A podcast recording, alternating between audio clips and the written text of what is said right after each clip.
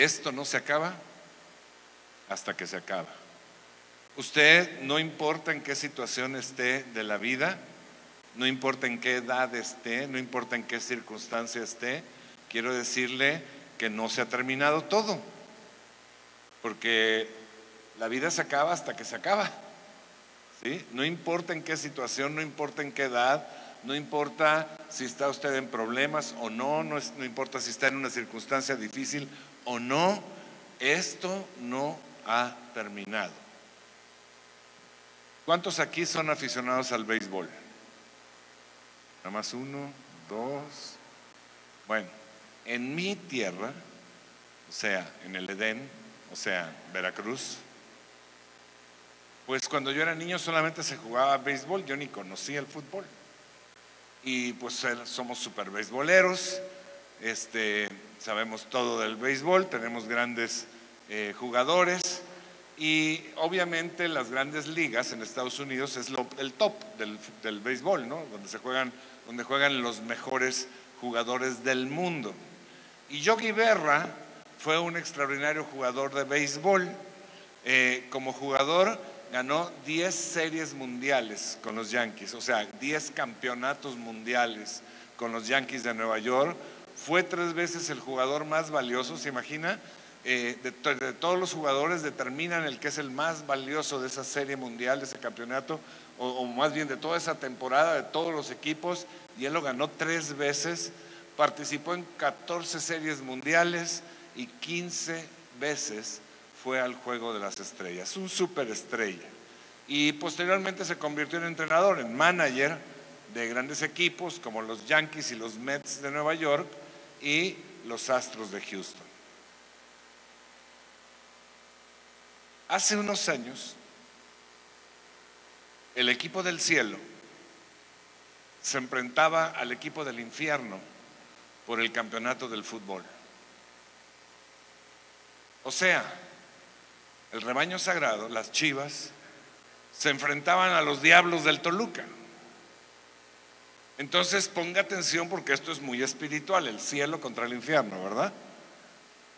El primer partido se desarrolló en Guadalajara y el resultado pues era bastante desalentador porque hubo un empate a un gol.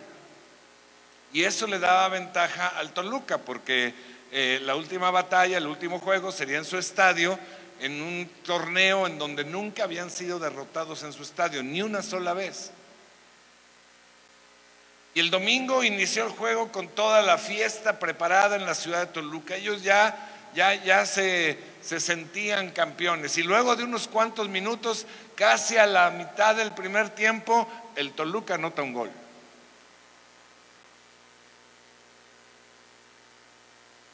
Y ya estaban seguros de ser campeones. Nunca, se habían, nunca les habían empatado, nunca habían perdido cuando anotaban primero. Iban invictos en su estadio. Ya estaban seguros.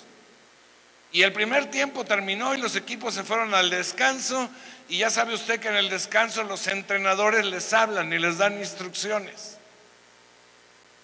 Los jugadores del cielo, digo de las chivas, bueno, es lo mismo, llegaron al vestidor arrastrando los pies. Verdaderamente se sentían derrotados, desesperados. No podían ver la luz y ellos mismos pensaban que ya habían perdido. Pero el entrenador los sentó y les dijo esto. Muchachos, en cierta ocasión, y que su equipo estaba perdiendo, el entrenador de béisbol, Yogi Berra, reunió a sus jugadores que ya se sentían derrotados y les dijo, chavos, bueno en inglés, ¿verdad? Boys, chavos, esto no se acaba hasta que se acaba. Y entonces sus jugadores salieron y ganaron el juego. Y yo hoy les digo a ustedes, esto no se acaba hasta que se acaba. Salgan y ganen el campeonato. Y entonces las Chivas salieron, anotaron dos goles en el segundo tiempo y ganaron el campeonato mexicano de fútbol. Esto nos hace recordar que no importa el marcador y la situación a lo largo de un partido, lo único importante es el marcador al final del partido.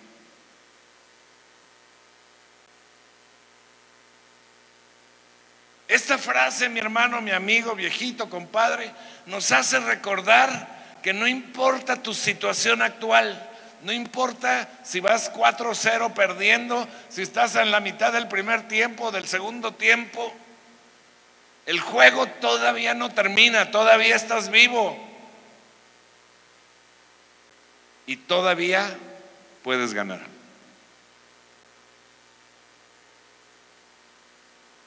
Y esta es exactamente la vida.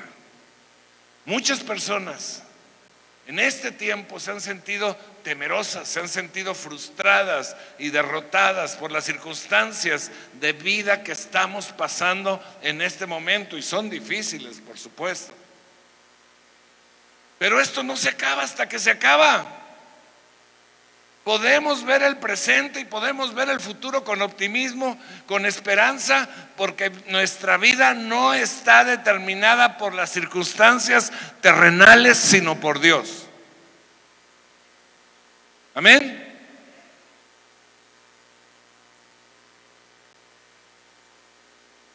Si tú estás pasando circunstancias contrarias, circunstancias desagradables, duras, difíciles. Si tú estás en un tiempo de desierto o de prueba, escucha esto. No es tan importante el marcador a lo largo de la vida como el marcador al final de la vida.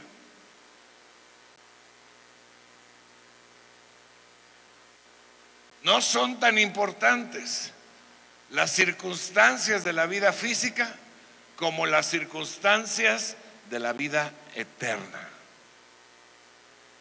No importa en qué etapa de la vida estás, no importan las circunstancias actuales, esto no se acaba hasta que se acaba y todo va a mejorar. ¿Usted lo cree?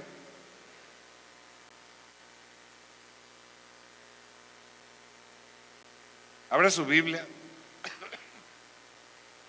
el pasaje que Dios me dio como rema para este año, palabra rema es, la palabra escrita es la que está en la Biblia.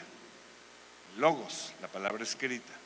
Rema es cuando ese, ese pedacito que está escrito se convierte en una realidad para mí. ¿Estamos de acuerdo? Entonces, o se va a convertir en una realidad. Lo tomo como propio y lo tomo y lo declaro y digo que así será o así es. Entonces, esta palabra me la dio el Señor para la iglesia este año. Es algo que se va a cumplir, es algo que va a suceder y está sucediendo. Está en Isaías capítulo 43, versículo 18.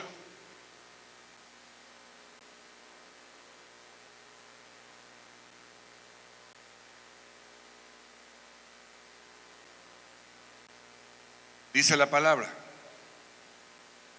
olviden las cosas de antaño, o sea, del pasado. Ya no vivan en el pasado. Voy a hacer algo nuevo. Ya está sucediendo. ¿No se dan cuenta? Estoy abriendo un camino en el desierto y ríos en lugares desolados. Wow. ¿Cómo la ve? ¿Es para usted? Fíjese, habían pasado 40 años desde que Moisés liberó al pueblo de Israel de Egipto y atravesaron el Mar Rojo. Y esos 40 años los habían pasado en el desierto, vagando en el desierto por desobedientes, por necios, sin rumbo, sin esperanza. Yo no sé si a usted le pase lo mismo, pero a mí no me gusta comer lo mismo todos los días. Yo tenía un amigo americano que fue el que me pues compartió de Cristo y todos los días de su vida desde que nació hasta que yo lo conocí, todos los días desayunaba cornflakes con leche, todos los días. Yo le decía, con razón estás tan blanco, desabrido. Yo no, un día desayuno tamalitos, al otro día chilaquilitos, al otro día huevito con chorizo, al otro día y así te vas cambiando y cambiando y cambiando el desayuno y la comida y la cena. Yo no sé si a usted le pasa lo mismo. Yo no puedo desayunar dos veces, dos veces el mismo día, perdón, dos veces la misma cosa, días seguidos, o comer o cenar. ¿No? Puede uno cenar tacos diarios, pero le vas cambiando. De bistec, de pastor y así, ¿no? Pues estos cuates aventaron 40 años, escuche, 40 años desayunando, comiendo y cenando lo mismo. ¡Qué horror!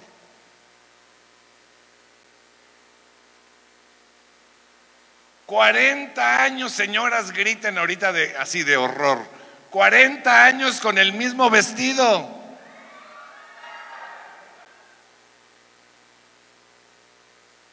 ¡Qué horror! A los hombres nos vale, ¿verdad? Los hombres nos podemos poner el mismo pantalón 23 años seguidos y, pues, felices de la vida, ¿no? Pero las mujeres no. 40 años con lo mismo. 40 años de dormir llenos de arena, masticando arena, de soportar un calor que pasaba los 40 grados de día. Pero antes de morir, cuando llegaron a la orilla de la tierra prometida, cuando Dios al fin les dio el permiso para cruzar la tierra prometida, le dijo a Moisés, tú no vas a pasar. Entonces Moisés, en el último momento, ya junto al, cruce del río, las últimas palabras de Moisés al pueblo de Israel están registradas en Deuteronomio capítulo 33, versículo 29. Y Moisés le dice al pueblo, sonríele a la vida Israel ¿Quién como tú, pueblo rescatado por el Señor? Él es tu escudo y tu ayuda. Él es tu espada victoriosa. Tus enemigos se doblegarán ante ti. Sus espaldas te servirán de tapete. ¡Wow! ¡Qué palabras! ¿Sabe qué les estaba diciendo Moisés? Muchachos, lo que han vivido, déjenme decirle, que esto no se acaba hasta que se acaba. Y todo va a mejorar. Si tú crees que tus circunstancias son difíciles ahora, déjame recordarte que fueron infinitamente peores antes de que conocieras a Cristo. Porque todos veníamos de una tierra de esclavitud una tierra donde éramos controlados por Satanás y por el pecado, donde no tenías derechos. Estabas agarrado por el pescuezo, por el diablo. No había manera de que te libraras. Fuimos nacidos como esclavos, pero Jesús cuando nos vio dijo, acuérdate que esto no se acaba hasta que se acaba, y entonces nos liberó en persona, vino a darnos libertad, vino a darnos vida eterna y vino a darnos otro estilo de vida. Así que si tú crees que tus circunstancias actuales son malas, no, mi hermano, no, nada comparado con lo que eran antes de que conocieras a Cristo. Porque estabas separado de Dios y porque tenías un destino en el infierno. ¿Me explico?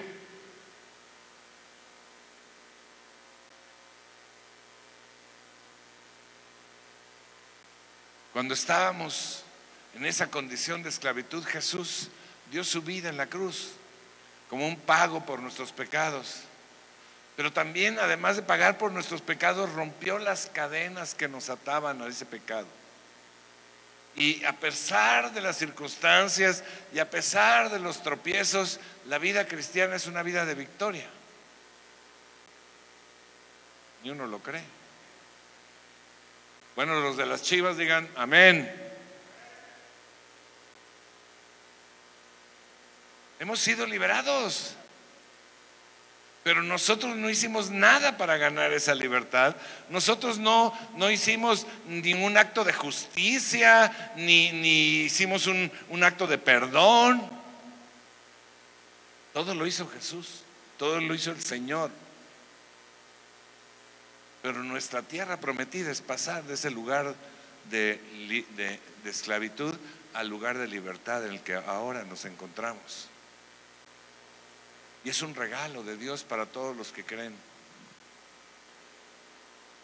Y mientras caminamos en esta vida, en nuestro caminar cristiano, por supuesto que va a haber altas y bajas, vueltas, curvas, este, barrancos. Va a haber zonas lluviosas, pantanosas, resbaladizas. Pero a veces mi hermano, tengo que decírtelo, a veces nos desanimamos y nos deprimimos por cosas que realmente no valen tanto la pena.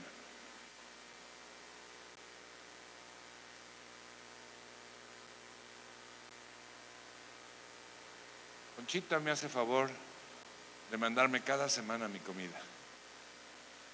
Comida para toda la semana, diferente, diferente. Pero el otro día estaba yo en la depresión. Estaba triste, enojado, flaco, ojeroso, cansado, sin ilusiones. Y le hablé a Conchita, le dije, Conchita, es que no tengo tamales.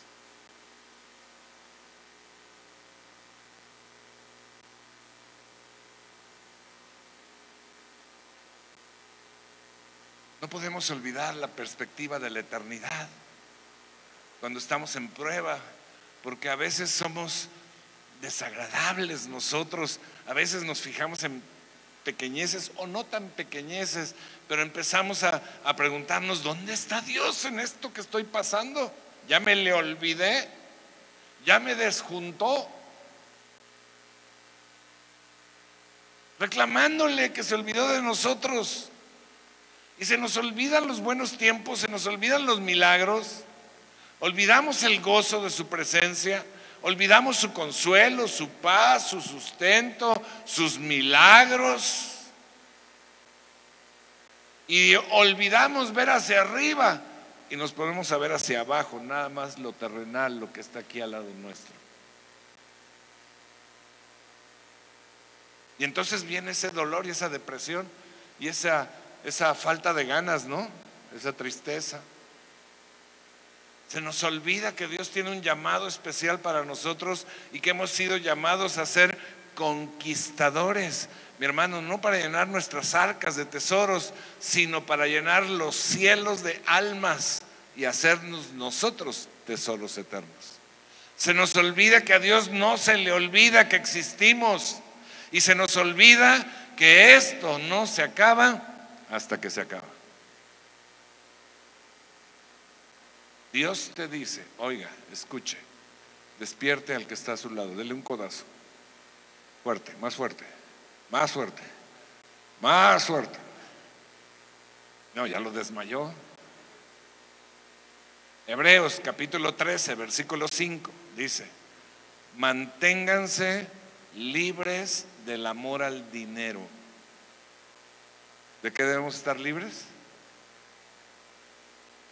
y conténtense con lo que tienen, porque Dios ha dicho, fíjese lo que Dios ha dicho, nunca te dejaré. ¿Cuánto es nunca?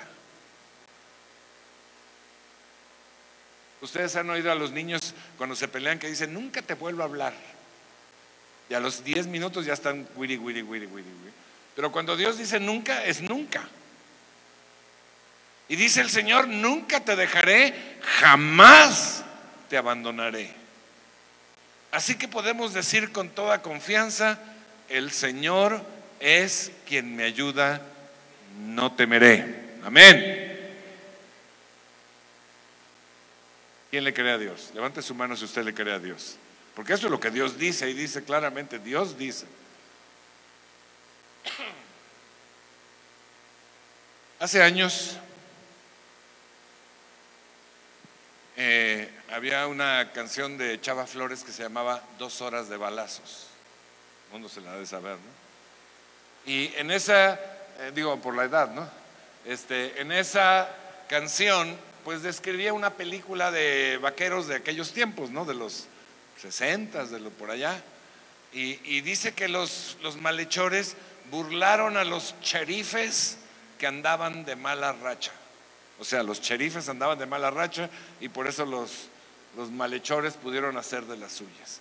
Pues yo quiero contarle que David andaba de mala racha también. De mala racha.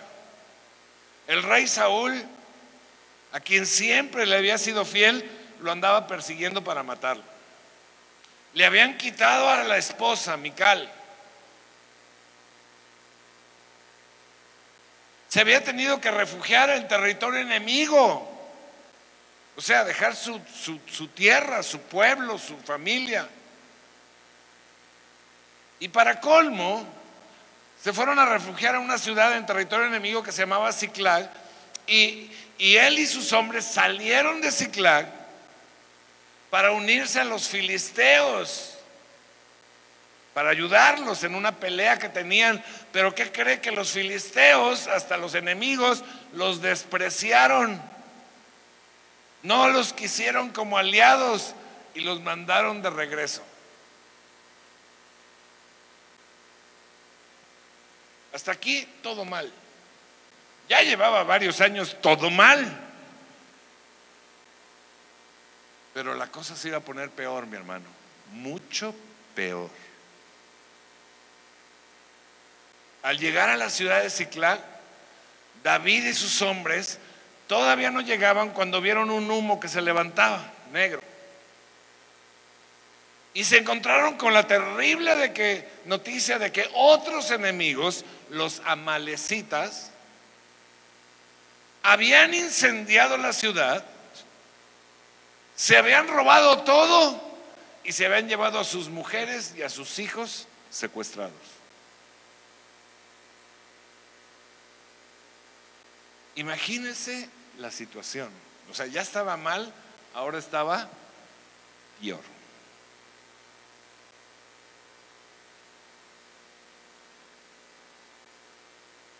Y entonces dice 1 Samuel 34, David y sus hombres, David y los que estaban con él, se pusieron a llorar y a gritar hasta quedarse sin fuerzas.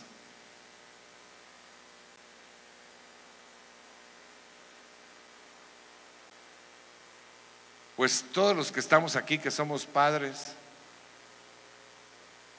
sabemos que no hay dolor más grande que perder un hijo, ¿no? No, no existe dolor más grande que perder un hijo, porque no es natural. ¿Sí? Usted puede ver perder a su papá o a su mamá y es natural pero ver perder un hijo no es natural. Entonces dice aquí la palabra que, estaban, se pusieron a llorar y a gritar con todas sus fuerzas de la desesperación hasta quedarse sin fuerzas. ¿De qué es capaz usted por un hijo?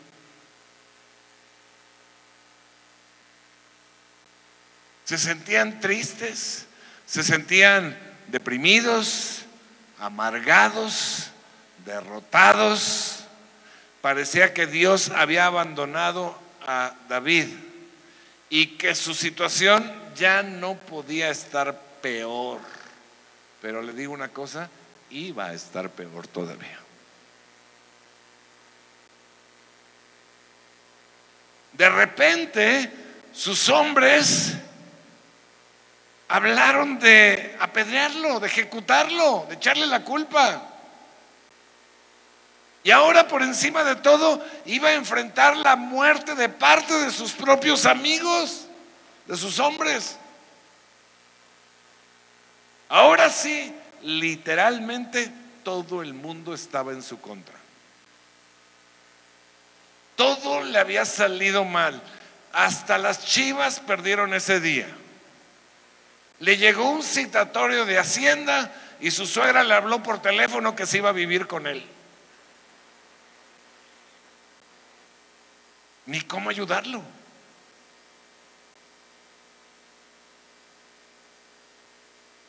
Yo no sé usted, pero en el lugar de David yo le hubiera hecho como el yucateco, que dijo, mira, niño, lindo, hermoso, si se acaba el mundo, yo me voy a Mérida. ¿ah?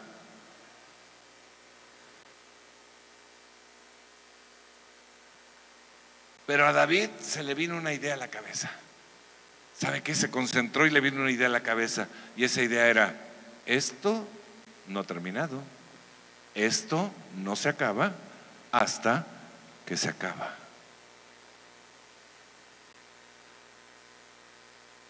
Mi hermano, cuando las cosas parecen estar en el peor momento en tu vida, es cuando empiezan a arreglarse.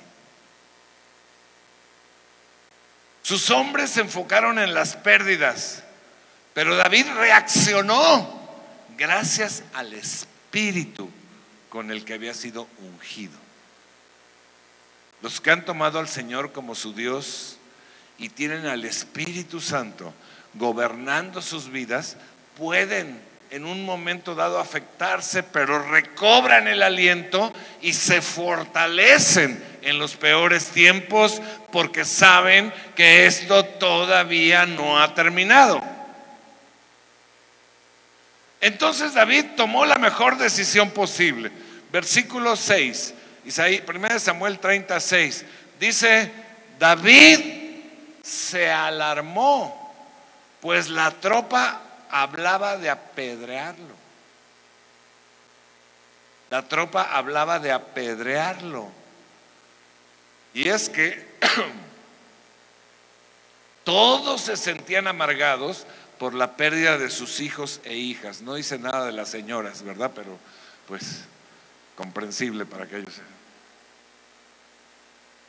Todos se sentían amargados por la pérdida de sus hijos e hijas, pero cobró ánimo y puso su confianza en el Señor su Dios. Vea la diferencia. Al enfrentar la tragedia, los hombres de David comenzaron a volverse contra él, inclusive hablaron de matarlo, de apedrearlo. En vez de planear un rescate, en vez de acercarse al Señor, buscaron a quien culpar. Eso hace un corazón carnal.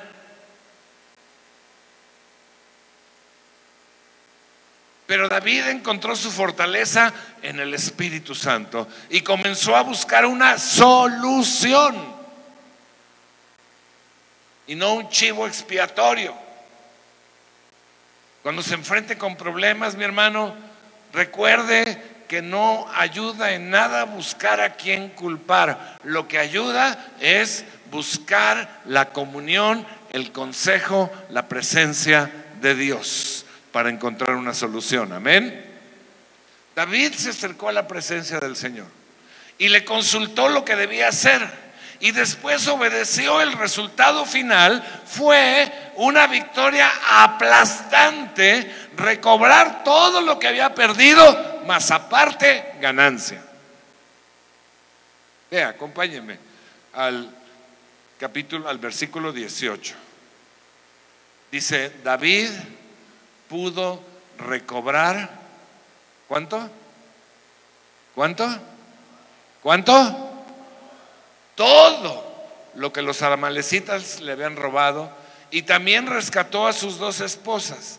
Nada les faltó del botín, ni grande ni pequeño, ni hijos ni hijas, ni ninguna otra cosa de lo que les habían quitado. David también se apoderó de todas las ovejas y del ganado.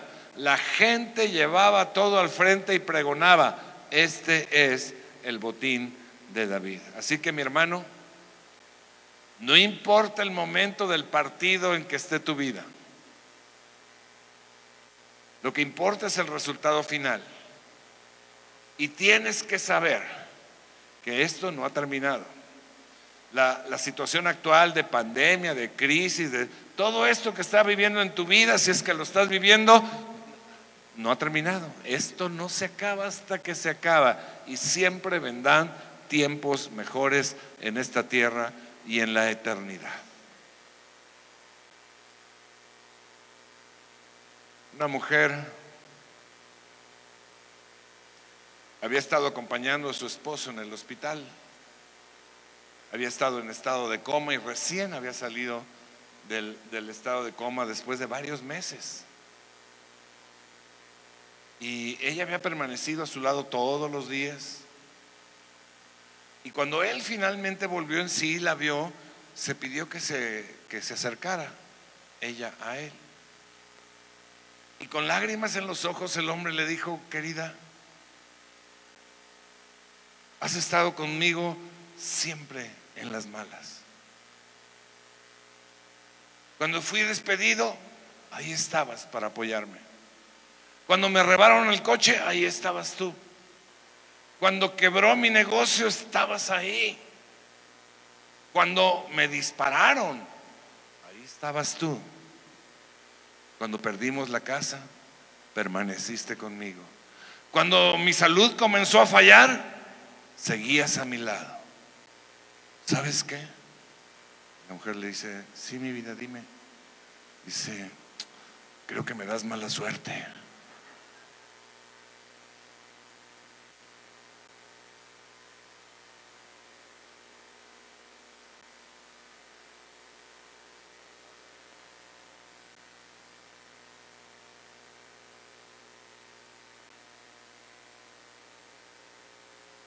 David había estado siendo preparado por Dios para, para, gobernar una nación y cumplir su llamado. Fue llevado por Dios a través de las pruebas hasta el momento oportuno para cumplir esa misión. Y fue gracias a su actitud de pasar con esperanza y decisión a través de las pruebas que pudo llegar al ministerio que Dios le había asignado y entonces pudo ser un instrumento útil en las manos de Dios. Mi hermano, si tú no estás pasando por pruebas, eres extraterrestre. O no, o no estás de parte de Dios, porque Dios dice que pasaremos, son, las pruebas son preparaciones para el llamado. Acompáñeme a Primera de Pedro, capítulo 1, versículo 6. Dice, Así que alégrense de verdad. Les espera una alegría inmensa, aun cuando tengan que soportar muchas pruebas por un tiempo breve. Estas pruebas demostrarán que su fe es auténtica. ¿En dónde se demuestra la fe? Pues en las pruebas. Está siendo probada la fe de la misma manera que el fuego prueba y purifica el oro. Aunque la fe de ustedes es mucho más preciosa que el oro, obviamente.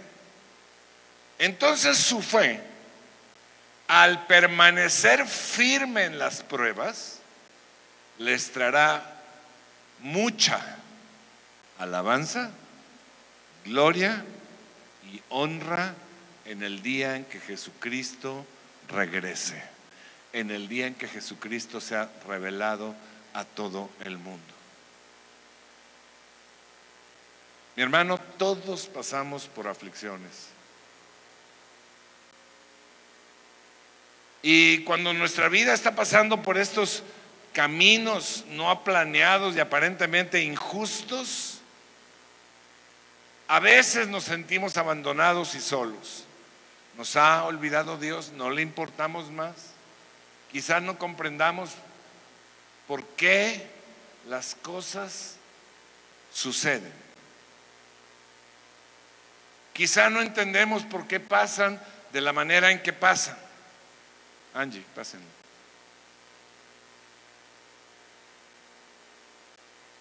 No lo entendemos.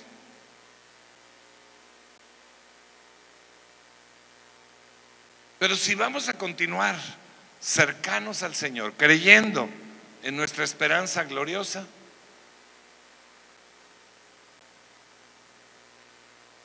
podemos tener la absoluta certeza que Dios está en control siempre. Siempre. Y cualquier situación, si estamos amando y siguiendo a Dios, cualquier situación, aunque a nosotros nos parezca adversa, es para nuestro bien. Ya nadie dijo amén. O sea, Dios siempre tiene buenas intenciones, siempre sabe lo que nos conviene. Y si en estos momentos tú no estás atravesando una situación difícil, dale gracias a Dios y apresúrate a cumplir el llamado para el que Dios te envió a la tierra. Este es el momento preciso para que cumplas tu llamado. Apresúrate a cumplir tu ministerio con excelencia y vive adorando y agradeciendo que Dios te concede estar en esta tierra con tantas ventajas.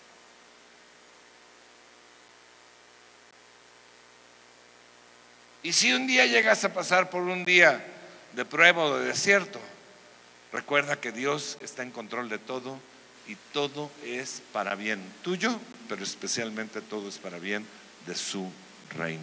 Amén. Ahora, si por otro lado tú estás pasando circunstancias contrarias, desagradables, duras, difíciles, si tú estás en un tiempo de desierto, en un tiempo de prueba, recuerda que esto no se acaba hasta que se acaba y todo va a mejorar. Amén. Dios todavía no termina contigo. ¿Qué hacer mientras tanto? Pues lo mismo que hizo David. Sí, se echó a llorar un rato, pero después se compuso. No se tiró a la depre ni a la derrota. Confió en Dios gracias al Espíritu que estaba en él.